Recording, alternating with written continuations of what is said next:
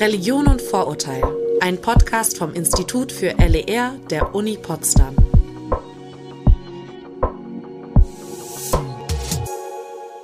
Willkommen zurück bei Religion und Vorurteil. Nachdem wir das letzte Mal über Religion gesprochen haben, wollen wir heute über das Wie sprechen. Wir sind immer noch bei den fachlichen Inputs. Das letzte Mal habe ich mit Jenny Vorpay gesprochen darüber, welche religionsbezogenen Bilder und natürlich auch Vorteile es gibt. Heute geht es weiter. Es geht um LER. Genauer gesagt um LER und die Didaktik. Das klingt jetzt etwas allgemein und eher nur für LehrerInnen gedacht, aber wir werden auch über gängige Fragen des Alltags sprechen und auch sagen, mit denen wir konfrontiert werden. An dieser Stelle möchte ich einen Hinweis geben. Der Podcast hat zum Ziel, gesellschaftlich zu sensibilisieren und auf Vorurteile und stereotype Bilder, insbesondere bei Religionsgemeinschaften, aufmerksam zu machen. Wir werden im Laufe dieser Folge mehrere Vorurteile und Stereotype ansprechen und dekonstruieren. Es ist uns wichtig, da einen diskriminierungssensiblen Umgang mit der Thematik zu ermöglichen. Falls euch das zu viel ist, hört die Folge nicht alleine. Mein Name ist Viktoria Hellwig und ich bin die Host von dem Podcast. Linda Merkel ist heute zu Gast bei mir im Studio. Sie ist Juniorprofessorin im Fach LER, Lebensgestaltung, Ethik, Religionskunde. Falls ihr noch mehr dazu wissen wollt oder euch das noch total unbekannt vorkommt, dann hört nochmal Folge 2. Linda ist zuständig für Fachdidaktik in LER. Da LER aber so vielseitig ist, würde ich gerne erstmal von dir wissen, wie kommt man denn dazu, das zu unterrichten? Ja, erstmal vielen Dank für die Einladung. Ich freue mich hier zu sein. Ähm, wie kommt man dazu, das Fach LER zu unterrichten oder die Fachdidaktik LER zu unterrichten? Ja, das sind beides gute Fragen. Beides ich gute mal sagen. Und wo beides gehen wir ein. Und wo liegt eigentlich der Unterschied da drin? Ne? Mhm. Aber die Frage trifft, glaube ich, ganz gut den Unterschied zwischen einem, ein Schulfach unterrichten und in der Fachdidaktik eines Schulfaches tätig zu sein. Ich selbst bin ehemalige Lehrerin für die Fächer Ethik, Philosophie und Englisch. Das heißt, ich habe im Berliner Schulkontext diese Fächer als Lehrerin unterrichtet und wie kommt man dazu, Lehrerin für diese Fächer zu werden? Naja, man muss diese Fächer studieren. An der Universität ähm, fängt dieser Ausbildungsweg an und dort studiert man einerseits die Fachwissenschaften, die ich gerade schon genannt habe. Also man belegt Seminare in Philosophie und in einem anderen Schulfach, was man gerne unterrichten möchte. Und man belegt dann eben auch die Fachdidaktik. Und die Fachdidaktik ist die Wissenschaft oder die Theorie eines Unterrichtsfaches. Das bedeutet, die Fachdidaktik äh, beschäftigt sich jeweils mit dem spezifischen Bildungswert und Bildungsauftrag eines Schulfaches. Die Fachdidaktik versucht zu erforschen, ja, welches die zentralen Bildungsinhalte eines Schulfaches ausmachen, wie und nach welchen Prinzipien dieses Schulfach unterrichtet werden kann und sollte, wie also Lehr-Lern-Szenarien gestaltet werden können, sodass die Schülerinnen und Schüler etwas lernen dürfen, etwas lernen können. Und was gelernt werden kann und soll, das unterscheidet sich eben von Schulfach zu Schulfach. Also in Mathe wird natürlich etwas anderes gelernt als im Deutschunterricht. Und im Deutschunterricht wird etwas anderes gelernt als in dieser großen Fächergruppe Philosophie, Ethik, zu der auch das Schulfach Lebensgestaltung, Ethik, Religionskunde gehört. Ja, du hast es jetzt angesprochen, ausgesprochen ist LER eben diese drei unterschiedlichen Disziplinen, die aber auch irgendwie ja zusammenkommen. Es ist ja ein super junges Fach. Das heißt, dementsprechend ist auch die Fachdidaktik wahrscheinlich sehr, sehr jung noch und in den Kinderschuhen. Ja, das trifft es, glaube ich, ganz gut. Jung ist ja immer relativ zu sehen. Das Fach LER ist insofern jung, als es erst in den 90er Jahren im Land Brandenburg eingeführt wurde. Das Fach entstand aus einer ja doch politischen Bewegung und Reformbewegung der ehemaligen DDR und ist auch Ausdruck des Wunsches, ein Unterrichtsfach zu haben, was quasi ideologiefrei einen Austausch und Streit über Wert- und Sinnfragen ermöglicht. Ich glaube, das war eine der Grundintentionen, warum dieses Fach erdacht wurde. Und interessant ist auch, dass das benachbarte Bundesland Berlin bis zum Jahr, ich glaube, 2007 kein wertebildendes Fach in der Sekundarstufe 1, also in den Klassen 7 bis 10 hatte. Dann wurde das Fach Ethik eingeführt. Aber in dem Vergleich war Brandenburg Berlin sozusagen etwas voraus und hatte seit den ungefähr 90er Jahren, es gab unterschiedliche Implementierungs- und Einführungsphasen, eben dieses Fach LE R. Und wie das manchmal so ist bei bildungspolitischen Prozessen, wurde das Fach eingeführt ohne dass es schon eine groß oder fundierte, etablierte Theorie über dieses Unterrichtsfach gab. Ähm, das heißt, das Fach hat sich, und ich hoffe, ich tue jetzt meinen Vorgängerinnen und Vorgängern nicht unrecht, so einen leichten Learning-by-Doing-Charakter gehabt. Das heißt, es wurde an den Schulen eingeführt.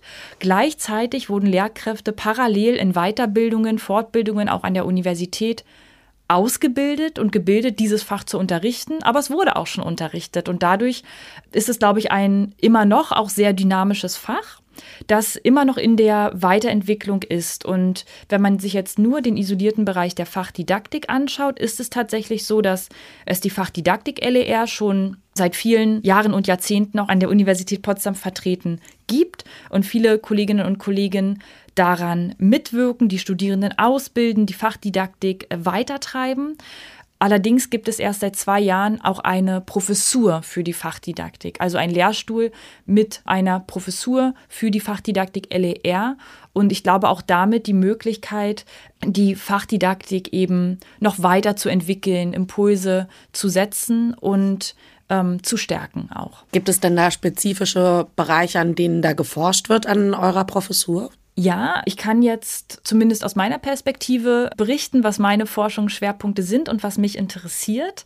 Und ich glaube, das kann man gut verstehen, wenn man versteht, aus welcher Ecke ich komme oder aus welchem Hintergrund. Denn das Fach Lebensgestaltung, Ethik, Religionskunde, das hört man schon am Namen, besteht aus unterschiedlichen Dimensionen, so nennen wir das, die wiederum an unterschiedliche Bezugswissenschaften angebunden sind. Wir haben die Soziologie, Philosophie, Psychologie, Religionswissenschaft und dann eben auch die Fachdidaktik. Und ich habe noch keinen Menschen getroffen, der in all diesen Wissenschaften, die ich gerade aufgeführt habe, Expertin oder Experte ist. Meistens hat man ein Steckenpferd in einem dieser Bereiche. Und mein Steckenpferd ist die Philosophie und Philosophiedidaktik. Ich habe ähm, in Berlin studiert, dort Philosophie und Ethik unterrichtet und auch in der Philosophiedidaktik promoviert, also mein Doktor gemacht.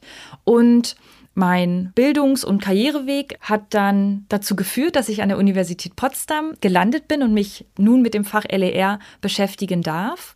Und nun ist die Aufgabe oder meine Aufgabe, meinen Hintergrund nicht zu vergessen, ihn aber auch quasi nicht dem Fach LER überzustülpen. Die Philosophie-Ethik ist ein Bereich von LER und auch die Ethik- und Philosophie-Didaktik, aber LER ist sehr viel mehr. LER ist eben auch die lebensgestalterische Dimension und die religionswissenschaftliche. Und Fragen, die mich also umtreiben als ich sag mal, grundständige Philosophiedidaktikerin ist, okay, was sind die zentralen Fragen des Schulfaches LER und wie unterscheidet es sich vielleicht auch als ein interdisziplinäres Fach, also ein Fach, was ganz viele unterschiedliche Dimensionen und Bezugswissenschaften vereint. Wie unterscheidet es sich von einem Fach, was sozusagen eine große Bezugsdisziplin hat, wie zum Beispiel die Philosophie und Ethik? Und mich interessieren dabei zwei Sachen besonders. Die erste Sache sind all die Dinge, die ich noch gar nicht gut kenne und mit denen ich noch nicht gut vertraut bin. Das ist bei mir jetzt eben vor allem die Religionswissenschaft. Ich bin keine Religionswissenschaftlerin und habe mich auch, bis ich hier nach Potsdam kam, nur sehr wenig mit der Didaktik der Religionswissenschaft, die auch Religionskunde oder Religionskunde-Didaktik genannt wird, beschäftigt. Also da bin ich im ganz engen Austausch mit meinen Kolleginnen an der Uni und belese mich ganz viel, was wird eigentlich in einem neutralen religionskundlichen Unterricht gemacht, was könnten zentrale Fragestellungen sein, wie kann man den auch aber weiterentwickeln. Und genauso auch mit der lebensgestalterischen Dimension, die sich auf soziologische und psychologische Theorien bezieht. Was sind in diesem Feld von LER zentrale Inhalte und Fragen? Also das interessiert mich sehr, sehr stark. Und dann das ist der zweite Aspekt. Wie kommt das alles zusammen im Fach? Denn LER ist schon so konzipiert, dass man nicht ein Block nach dem anderen, sag ich mal, thematisch unterrichtet. Also jetzt machen wir mal sechs Wochen Religionskunde und danach machen wir sechs Wochen Philosophie und danach machen wir sechs Wochen eine soziologische Fragestellung, sondern der Kniff und sozusagen der Witz von LER ist ja, dass LER Fragen und Themen anspricht für die Schülerinnen und Schüler, für deren Beantwortung man sich sozusagen all dieser Wissensbereiche bedient. Darum interessiert mich, was sind die Fragen und Themen, die es ermöglichen und erfordern, all diese Wissenschaften zusammenzubringen. Das finde ich besonders spannend. Und gerade im Hinblick auf die großen Fragen, die wir uns gerade gesellschaftlich stellen, Klimakrise, Migrationsbewegungen, die Lebensgestaltung angesichts des Weltuntergangs. Ich formuliere es jetzt mal so ganz äh, pathetisch und auch ein bisschen polemisch übertrieben, aber ich denke, äh, Sie wissen, was ich meine. Wie gehen wir damit um? Und ich glaube, das sind so große Fragen, da hilft es manchmal, sich nicht nur anzuschauen, was sagt denn so eine Disziplin oder eine Wissenschaft dazu, sondern wo können wir sozusagen Ressourcen finden, um uns mit diesen Fragen zu beschäftigen im Unterricht. Und da bietet eben LER die Möglichkeit, unterschiedlichste Kenntnisbestände, Methoden zusammenzubringen, um sich diesen Fragen auch dann im Unterricht zu nähern. Ein großes Stichwort ist ja da diese Partizipationskompetenz. Das hatten wir jetzt ja schon mal ein paar Mal angesprochen in vorherigen Folgen. Partizipation, also Teilhabe an der Gesellschaft, klingt ja erstmal ganz toll, aber wie bringe ich das den Menschen bei? Diese Frage ist eine Kernfrage der Fachdidaktik LER, würde ich sagen. Also das beschreibt sehr schön, womit wir uns am Lehrstuhl beschäftigen. Wie initiiert man eigentlich Lernprozesse und was ist Lernen? Also es ist eine ganz grundlegende Frage, die da aufgeworfen wird. Und es gibt ganz unterschiedliche Möglichkeiten, Partizipationskompetenz zu fördern. Eine Möglichkeit ist, Unterrichtsarrangements zu planen und durchzuführen, in denen Teilhabe oder Partizipation schon selbst eingeübt wird. Also Lernszenarien zu gestalten, in denen die Schülerinnen und Schüler selbst handelnd und aktiv tätig werden. Und das funktioniert am besten oder kann man gut initiieren, wenn man Fragen und Themenstellungen wählt, die die Schülerinnen und Schüler wirklich interessieren. Und das ist auch der Anspruch des Faches LER, von genau solchen Fragen auszugehen und gemeinsam mit Schülerinnen und Schülern Lösungsmöglichkeiten für bestimmte Fragen zu entwickeln oder zu prüfen. Ein mögliches Beispiel, was mir auch in meiner ehemaligen ähm, Tätigkeit als Lehrerin öfter begegnet, ist die Frage, wie kann ich mich heute verantwortungsbewusst ernähren und sollte ich mich verantwortungsbewusst ernähren? Und damit verknüpft ist oft die Frage, ob man Tiere essen darf, beziehungsweise ob man Tiere oder Fleisch, das aus Massentierhaltung hergestellt wird, konsumieren darf. Und eine lebhafte Diskussion im Klassenzimmer über diese Frage, die die Schülerinnen und Schüler tatsächlich umtreibt, ist eine Möglichkeit, im geschützten Raum und ich sage mal als Trockenübung Partizipationskompetenz einzuüben. Wie ist das gemeint oder wie ist Teilhabe in dem Sinne zu verstehen?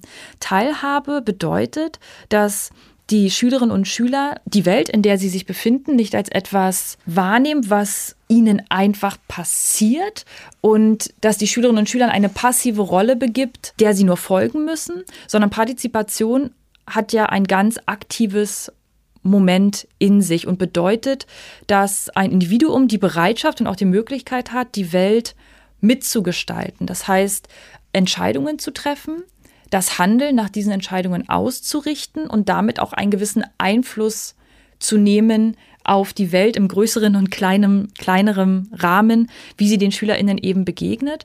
Und angenommen, man würde jetzt diese Frage, darf ich Tiere essen oder darf ich Fleisch aus Massentierhaltung essen, im LER-Unterricht diskutieren, hilft man den Schülerinnen und Schülern bei der fundierten Meinungsbildung und der Reflexion bestimmter Argumente, die für oder gegen den genannten Fleischkonsum sprechen und kann Handlungsmöglichkeiten ausloten, wie dann beispielsweise eine verantwortungsbewusste Ernährung aussehen könnte. Das heißt, Schule ist oft eine Art geschützter Übungsraum, um Partizipation einzuüben, die aber so natürlich die große Hoffnung dann sozusagen auch in der Welt außerhalb der Schule gelebt und umgesetzt werden kann und soll. Es klingt für mich aber vor allen Dingen nach sehr hohen Anforderungen an die Lehrerinnen und die werdenden Lehrerinnen. Du hast ja ein paar Beispiele mitgebracht.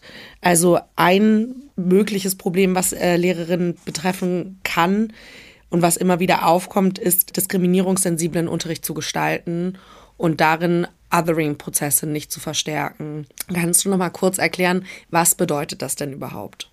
Othering. Bevor ich zum Othering komme, würde ich vielleicht noch kurz einordnen, was diskriminierungssensibler LER-Unterricht sein könnte oder warum der überhaupt wichtig sein könnte. Mhm. Wir haben jetzt ähm, in einem Beispiel über eine Frage gesprochen, die sich eher in den Bereich der Ethik und Philosophie einordnen lässt, nämlich eine tierethische Frage. Aber LER umfasst ja viele weitere interessante Gegenstandsbereiche. Und ein wichtiger Gegenstandsbereich ist die Religionskunde, also der neutrale Unterricht über Religion, also der nicht religiös gerahmt ist und keiner Konfession angehört. Das macht die neutrale Religionskunde in LER aus. Und in der Religionskunde spielen, wie der Name schon sagt, Religion und Religionen eine Rolle. Und in diesem Bereich nähert man sich dem Gegenstand Religion aus einer kulturwissenschaftlichen Perspektive, das heißt aus einer distanzierten, beobachtenden Perspektive. Und ich würde sogar so weit gehen zu sagen, nicht nur Religionen spielen eine Rolle, sondern Kulturen im weitesten Sinne. Und an der Stelle wird dann das Stichwort Diskriminierungssensibilität sehr wichtig, denn man muss sich vor Augen führen, in einem Fach, in dem ganz offen über Kulturen gesprochen wird, besteht immer die Gefahr, beziehungsweise es ist ganz einfach ein Umstand, dass man über Individuen oder Gruppen, vielleicht sogar Nationen oder größere Gruppen von Personen spricht, die einer anderen Kultur angehören als man selbst. Und da das ein ganz großer Bestandteil von LER ist, ist es wichtig, sich vor Augen zu führen, dass im Sprechen über andere Kulturen auch so gewisse Fallstricke oder Gefahren liegen können, die dazu führen, dass Stereotypen befördert werden, vielleicht sogar diskriminiert wird oder durchaus problematische oder kritische Verhältnis zwischen einem selbst und der Welt entstehen können, sag ich mal. Und einer dieser Fallstricke oder Stolpersteine lässt sich mit dem Begriff des Otherings oder mit Othering-Prozessen beschreiben. Othering, das hört man schon, kommt aus dem Englischen vom Wort other, also anders oder der andere und wird auch manchmal übersetzt mit jemanden oder etwas verandern, also den oder das Gegenüber ganz bewusst oder unbewusst zu einem anderen zu machen. Ganz deutlich wird das in der Trennung zwischen wir und die, us versus them. Und ich habe ein Beispiel mitgebracht, an dem man ganz gut sieht, was Othering bedeutet, beziehungsweise ähm, wie das verstanden werden kann. Und zwar bringen die LER-Studierenden gerne eine bestimmte Frage mit in unsere Seminare und präsentieren diese als ziemlich gut geeignet für den LER-Unterricht, weil sie so schön kontrovers ist. Und zwar handelt es sich um die Frage, gehört der Islam zu Deutschland? Und hier sieht man ganz schön, dass allein in der Formulierung dieser Fragestellung Othering, also ein Verandern, passiert. Es wird nämlich eine Gegenüberstellung gemacht zwischen dem Islam und Deutschland. Und man hört auch an der Frage, die ist aus sozusagen einer deutschen, deutsch-kulturellen Perspektive gestellt. Gehört der Islam zu Deutschland? Und es wird eine Trennung oder ein Graben aufgemacht zwischen der deutschen Kultur und einer Religion, nämlich dem Islam. Dass beides ohnehin zusammengehört oder zusammengehören kann, wird durch die Formulierung der Fragestellung bereits in gewisser Weise negiert, also verneint. Aber auch durch, durch den Charakter so ein bisschen, weil die Frage kann man ja auch mit Ja oder Nein beantworten. Also es ist eigentlich gar nicht richtig eine offene Frage in diesem so, denken wir jetzt mal drüber nach. Also das wird ja oft die W-Fragen so sondern die Frage ist ja im Endeffekt, kann ich eigentlich auch sagen, ja, gehört zu Deutschland oder nein, gehört zu Deutschland gehört zu Deutschland nicht. Ja, und das ist eine weitere ähm, Feinheit und eine Aufgabe der LER-Fachdidaktik, den Studierenden diese feinen Unterschiede in der Formulierung deutlich zu machen, denn die Frage kann tatsächlich auf unterschiedliche Arten und Weisen verstanden werden. Man kann sie als rein empirische Frage verstehen, also die mit Hilfe von empirisch erhobenen Daten beantwortet werden kann. Gehört der Islam zu Deutschland? Na ja, dann könnte man untersuchen, wie viele Musliminnen leben denn seit längerer Zeit in Deutschland. Und dann würde man auf eine bestimmte Zahl kommen, auf einen bestimmten Prozentsatz in der Bevölkerung und könnte dann einfach sagen, ja, gehört zu Deutschland. Ist quasi ein soziologischer Fakt können wir einen Haken dran machen, fünf Minuten LER-Unterricht, nächstes Thema. Aber das Interessante an der Frage ist ja, dass sie eigentlich normativ, also wertend gemeint ist. Und im Grunde steckt in der Formulierung die Frage drin, sollte der Islam zu Deutschland gehören? Finden wir das in Ordnung, dass der Islam wohl zu Deutschland gehört? Und hier wird es dann eben problematisch, da sich nicht nur dieser Prozess des Otherings hier zeigt, sondern tatsächlich noch weitere, ja, ich nenne es mal Mechanismen, die durchaus kritisch zu betrachten sind und tatsächlich selbst auch Gegenstand des LER-Unterrichts und eines diskriminierungssensiblen LER-Unterrichts sein könnten.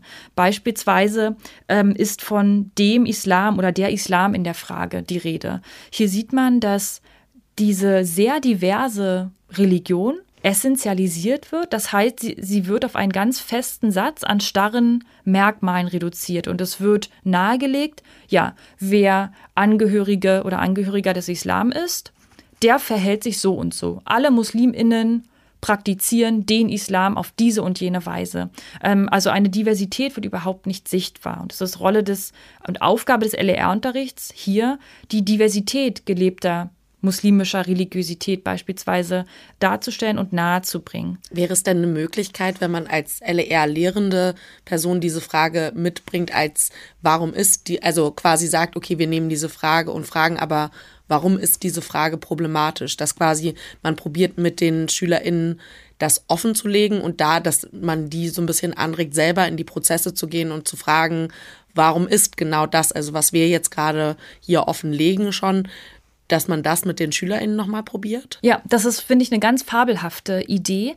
Und hier zeigt sich auch, dass wirklich das Potenzial dieses Fachs LER, Distanz einzunehmen zu bestimmten gesellschaftlichen Phänomenen und sie zu beobachten und zu beschreiben. Und tatsächlich wäre das auch mein Vorschlag im Umgang mit der Frage, gehört der Islam zu Deutschland, die nicht genauso im Unterricht zu diskutieren. Ich glaube, das passiert, also nicht nur im LER-Unterricht, sondern auch in der ganzen Fächergruppe durchaus. Sowas, ähm, so Fragen in der ähnlichen Formulierung begegnen uns auch in den Lehrwerken. Viel klüger finde ich deine Idee zu sagen, ich schaue mir an, wie beispielsweise in Deutschland diese Frage gesellschaftlich diskutiert wird Wer stellt diese Frage? Aus welcher privilegierten Position? Oder auch, wie du es vorgeschlagen hast, gerne, ja, was ist denn eigentlich merkwürdig an der Frage? Was kann man daran kritisieren? Welches Bild von Islam und Deutschland wird hier nahegelegt? Und genau das kann auch Gegenstand des LER-Unterrichts sein.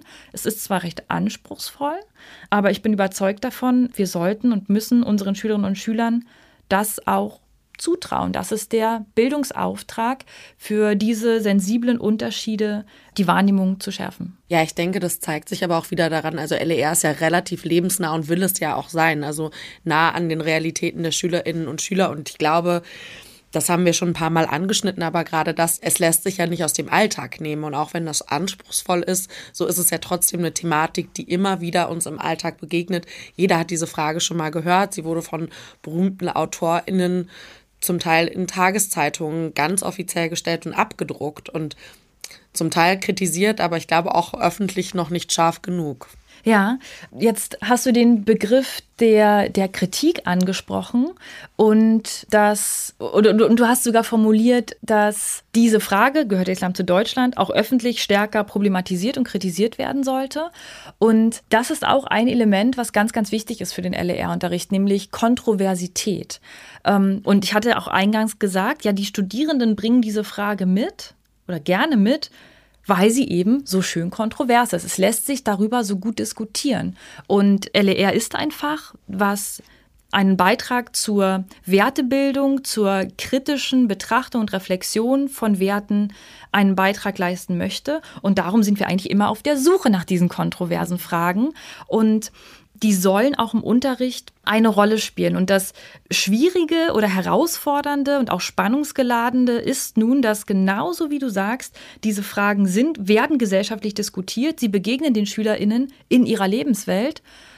Gleichzeitig sind sie problematisch. Und wie geht man jetzt im LER-Unterricht damit um? Sagt man, wir wollen das Problematische eigentlich nicht in den Unterricht tragen und Schülerinnen und Schülern eine Situation bringen, dass sie so etwas sagen wie, Nein, der Islam gehört natürlich nicht zu Deutschland. Wir wollen hier unter uns bleiben und gibt damit eigentlich offen diskriminierenden, vielleicht sogar religionsbezogen rassistischen Argumenten Raum und schaffen also in der Schule einen Raum, wo Fragen so gestellt werden, dass diskriminierende Argumente vorgetragen werden können? Oder sagt man, na ja, wenn die Fragen gesellschaftlich genauso diskutiert werden, dann ist Schule genau der geschützte Ort, dem man sich dieser Fragen annehmen kann und eben die Argumente, die mit den Fragen zusammenhängen, genau prüft und den SchülerInnen eine Möglichkeit gibt, hier zu lernen. Und das ist eine Spannung, die nicht aufzulösen ist, glaube ich. Wenngleich ich den Vorschlag, den du auch gebracht hast, ähm, sehr, sehr gut finde, zu sagen, ich muss die Schülerinnen und Schüler gar nicht immer in die Position bringen, sofort selbst sich eine Meinung zu bilden. Manchmal ist es hilfreich und eine sehr gute Lernsituation, Distanz einzunehmen und zu beschreiben, wie laufen denn Diskussionen der Gesellschaft? Welche Vorurteile zeigen sich? Und dann vielleicht erst in einem allerletzten Schritt zu überlegen, okay, und wie stehe ich jetzt eigentlich zu dieser Frage? Ich glaube, das ist wahrscheinlich auch so ein bisschen die Gefahr von der Partizipationskompetenz, dass man dann das so versteht in eine Richtung, wo man sagt, ah, ich möchte, dass sie teilhaben an dem Prozess. Ich nehme die Frage mit, weil das ist ja eine Frage, die gestellt wird. Ich lese das in der Zeitung, also gesamtgesellschaftliches Problem. Dann nehme ich das mit und verstehe Partizipationskompetenz als, ihr sollt jetzt teilhaben an dieser Diskussion. Ich glaube, der nächste Schritt das hast du jetzt schon ein paar Mal angesprochen und das ist, glaube ich, die größte Schwierigkeit ist die Neutralität und die Neutralität zu bewahren der Lehrenden, weil die ist ja in dem Moment, wo ich eigentlich diese Frage stelle und sie mitnehme und nicht sage, okay, wir schauen uns an, warum ist die problematisch, sondern ich stelle euch die Frage, ist ja die Neutralität gar nicht mehr gewahrt. Hm. Jein. Neutralität ist ein hochinteressantes Thema für die Fächergruppe LER Ethik, Philosophie. Denn einerseits muss man anerkennen, das Fach kann nie voll neutral sein. Erstens ist es nicht neutral, da es durch die demokratische Grundordnung gerahmt ist, über die wir auch nicht hinaus können und sollen. Ja, also die Einhaltung demokratischer Grundprinzipien, Antidiskriminierung, äh, Gleichberechtigung und so weiter und so fort sind die verpflichtende Wertrahmung für jedes Schulfach, also auch für LER. Und damit ist es schon in gewisser Weise nicht neutral. Das muss man erstmal anerkennen. Und Neutralität denke ich ganz eng zusammen mit Kontroversität. Neutralität deutet nicht Standpunktlosigkeit, weder von der Lehrkraft noch von den Schülerinnen und Schülern. Die Schülerinnen und Schüler sollen nicht standpunktlos sein, sondern in den Streit, in den respektvollen Diskurs miteinander treten, um sich ihre Meinung oder eine fundierte, informierte Meinung bilden zu können. Aber auch die Lehrkraft muss nicht standpunktlos sein, sondern Neutralität kann in gewisser Weise auch dann geschaffen werden, wenn im Klassenraum möglichst viele, auch unterschiedliche Perspektiven transparent gemacht werden. Also dass sich jetzt mal einfach gesprochen Pro und Contra in einer Art Gleichgewicht befindet, sodass man ein breites Bild einer Situation oder Fragestellung erhält, um sich dann eine informierte Meinung bilden zu können. Das trägt ja auch zur Neutralität bei. Das ist kein einseitiger, indoktrinierender Unterricht gehalten wird. Und auch die Lehrkraft soll als authentische Person auftreten.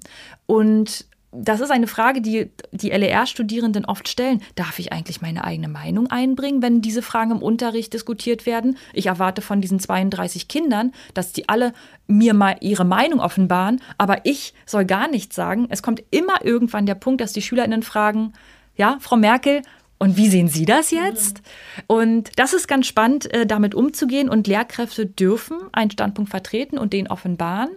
Es gibt, denke ich, aber geeignetere und passendere und unpassendere Zeitpunkte im Unterricht oder in einer Unterrichtsreihe das zu tun, ähm, da man sich natürlich immer bewusst sein muss, wenn ich als Lehrkraft eine bestimmte Position vertrete, werde ich als Autorität wahrgenommen und die Wahrscheinlichkeit, dass sich SchülerInnen davon beeinflussen lassen, ist recht groß. Es spricht aber nichts dagegen, an geeigneter Stelle den eigenen Standpunkt transparent zu machen und eben transparent zu machen, das ist mein individueller Standpunkt. Es gibt sehr gute Argumente dafür und dagegen und es ist ein Standpunkt von vielen anderen und ich lege den, ich stelle den genauso in Frage oder zur Diskussion wie ihr eure Standpunkte. Ich meine, ich glaube, das ist ja auch ein Grundprinzip, das fängt ja schon beim wissenschaftlichen Arbeiten an, dass man sich selber sein, seine Individualität nimmt, schaut, welche Faktoren und einfach offenlegt, dann vielleicht auch und sagt, okay, ich bin eine weiße, privilegiert aufgewachsene Person mit Akademikereltern. So, ich habe einen bestimmten Standpunkt aus den und den Gründen. Wenn da jetzt eine zweite Person käme, die hätte wahrscheinlich auch einen anderen Standpunkt, einfach weil die einen anderen Background hätte. Das sind ja auch Faktoren. Ich meine, die Frage ist, sowas ist wahrscheinlich im Klassenzimmer schon wieder ein bisschen viel und ein bisschen weit, weil da dann nochmal zu reflektieren, okay, Frau Merkel hat den und den Background, okay, ändert das was? Ich möchte gerne noch weitergehen. Du hast noch ein weiteres Beispiel mitgebracht. Ich lese es jetzt einfach mal vor. Es ist eine weitere Frage, die auch mitgebracht wird in den LER-Unterricht. Und zwar, oder eine Aussage eher. Der Neubau der Zentralmoschee in Köln ist umstritten diskutiert vor dem Hintergrund von Grundgesetz und Menschenrecht die Kritik daran. Das ist eine Aufgabenstellung, ist die aus einem Lehrbuch? Ja, genau, die habe ich aus einem ähm, Lehrwerk, das für die Fächergruppe Ethik LER erstellt worden ist, so entnommen als Beispiel. Also das habe ich mir nicht ausgedacht, sondern das findet sich so in, in Lehrwerken. Mhm.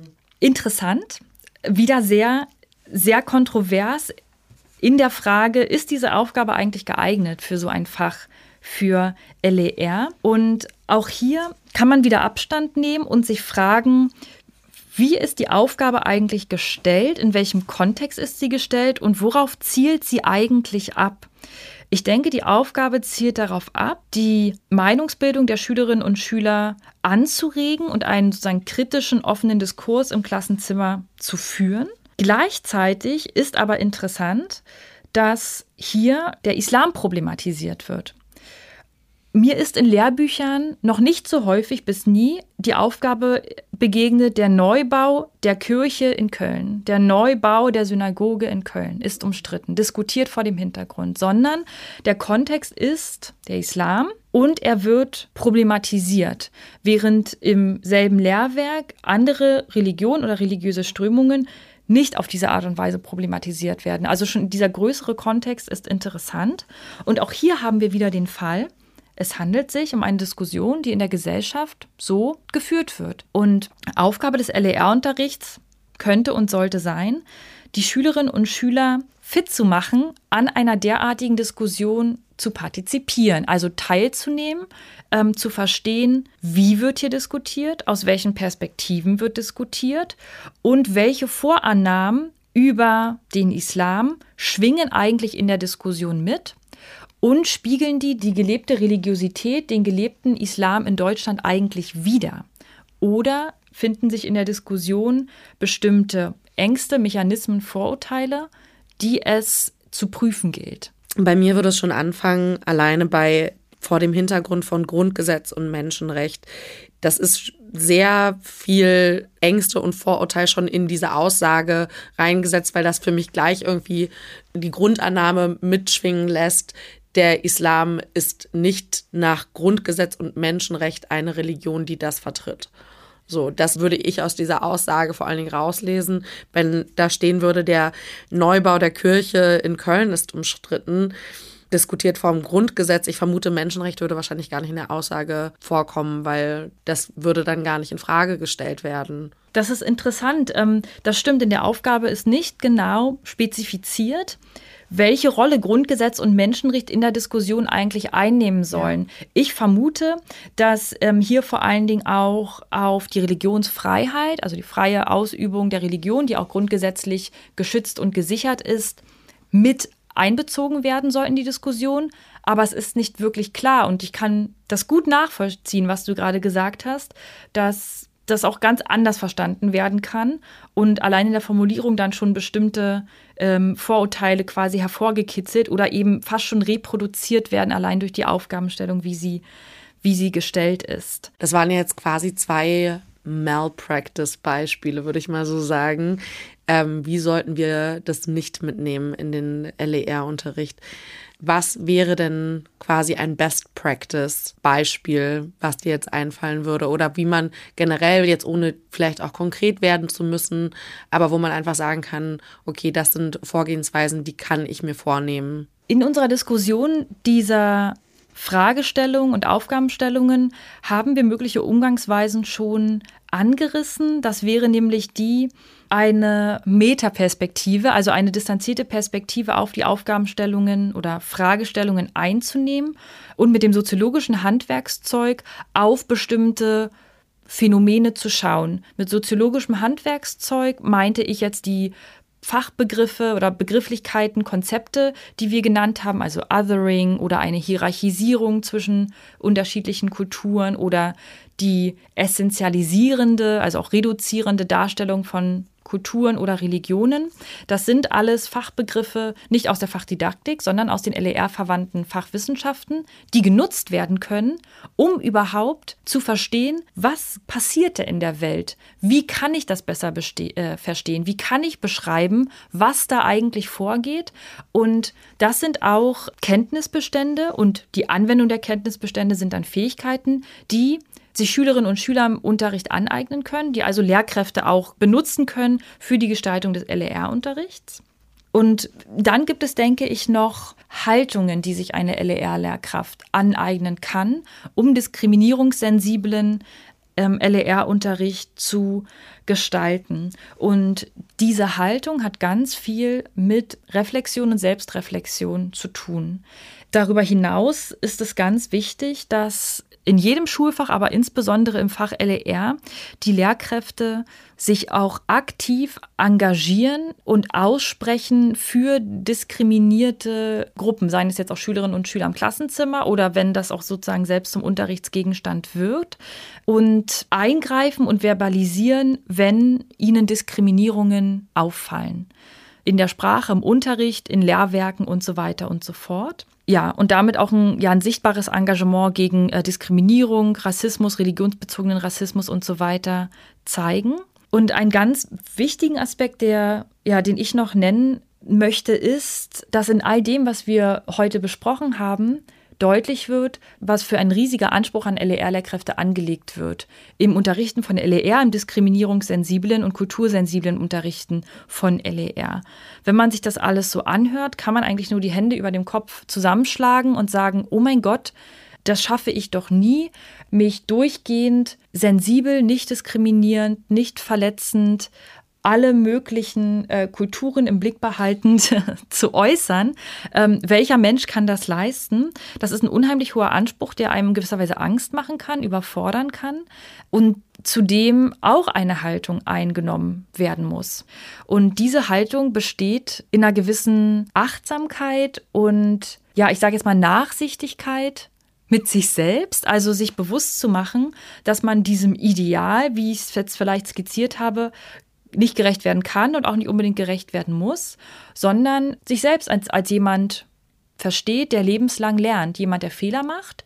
Und im Idealfall fallen einem ab und an mal diese Fehler auf und man kann sie offen thematisieren, auch mit der Schulklasse.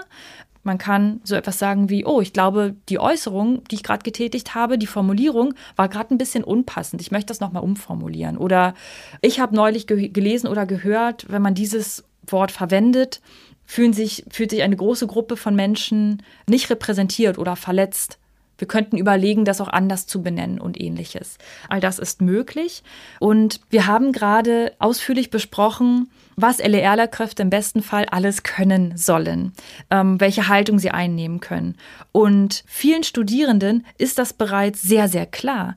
Die kommen in unsere Seminare mit einer Haltung und einer Sicht auf sich als zukünftige LER-Lehrkraft. Ich möchte jemand sein, der mit Vorurteilen aufräumt, der oder die einen Beitrag dazu leistet, die Schülerinnen und Schüler aufzuklären. Und das ist ein unheimlich hoher Anspruch und den bringen schon unsere Studierenden mit. Und weil sie aber merken, dass sie davon überfordert sind und denken, dieses Ideal können sie gar nicht erreichen, schrecken sie von derartigen Themen manchmal sogar zurück, vermeiden also den Unterricht in der religionskundlichen, auch kulturwissenschaftsbezogenen Dimension und unterrichten bei den Themen, in denen sie sich sicher fühlen und wo sie nicht Angst haben müssen, in eine, ich sage jetzt mal, Falle zu tappen oder in eine Situation zu bringen, wo sie sich vielleicht verletzend oder diskriminierend äußern. Und das ist natürlich unheimlich kontraproduktiv. Wir wollen, dass die Studierenden mutig und selbstbewusst auf alle Ressourcen, die LER zu bieten hat, zugreifen und souveränen, reflektierten Unterricht auch in der religionskundlichen Dimension planen und durchführen können. Danke, liebe Linda, für die spannenden Insights von heute zum Fach LER und darüber hinaus. Ich hoffe, auch wenn ihr keine LehrerInnen werdet, konntet ihr einiges heute mitnehmen für den Umgang mit schwierigen oder kontroversen Fragen.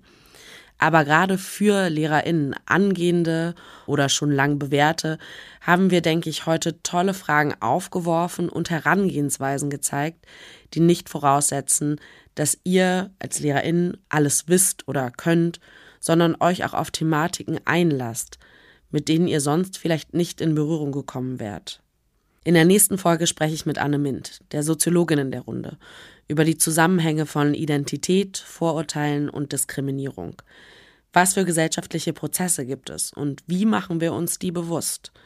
Es wird auch wieder eine spannende Folge zum Thema Religion und Vorurteil. Danke fürs Dranbleiben und danke, Linda. Vielen Dank für die Einladung. danke. Religion und Vorurteil wird produziert vom Evangelischen Rundfunkdienst Berlin. Sounddesign und Schnitt Steven Gödicke.